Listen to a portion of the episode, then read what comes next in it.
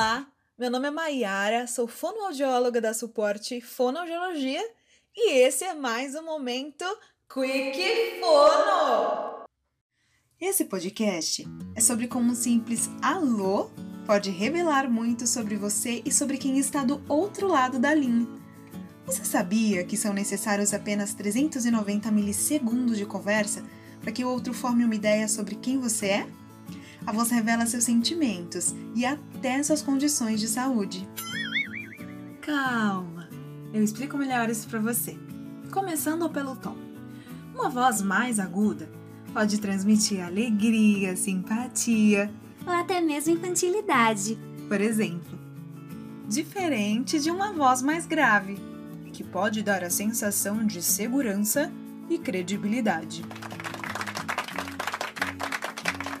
Já o volume, quando mais baixo, traz a sensação de cansaço e desânimo. Uma voz mais alta pode trazer uma sensação positiva, mas cuidado! Um volume mais alto pode passar a impressão de que você está irritado ou nervoso. Percebe como cada característica da nossa voz pode influenciar nossa imagem? Pegou? Então bora continuar. Quando você fala sem variar nem para os graves nem para os agudos, sua fala tende a ficar chata, quase robótica, sem vida, sabe?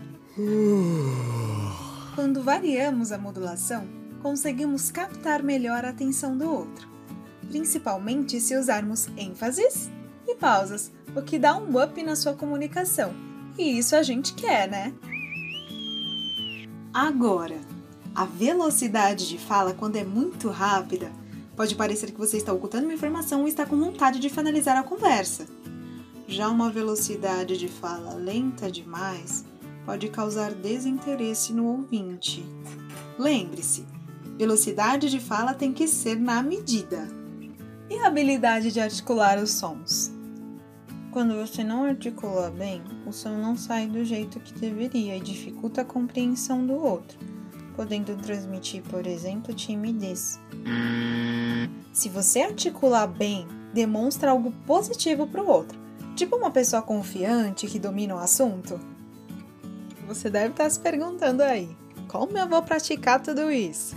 Com os nossos exercícios, é claro. É só entrar em contato com a equipe Suporte Fonoaudiologia pelos nossos canais de atendimento, que estão na descrição deste podcast. Fechou? Com isso, nós finalizamos mais um podcast. Espero que você tenha gostado. Quem cuida da voz sempre tem o que falar. Até mais!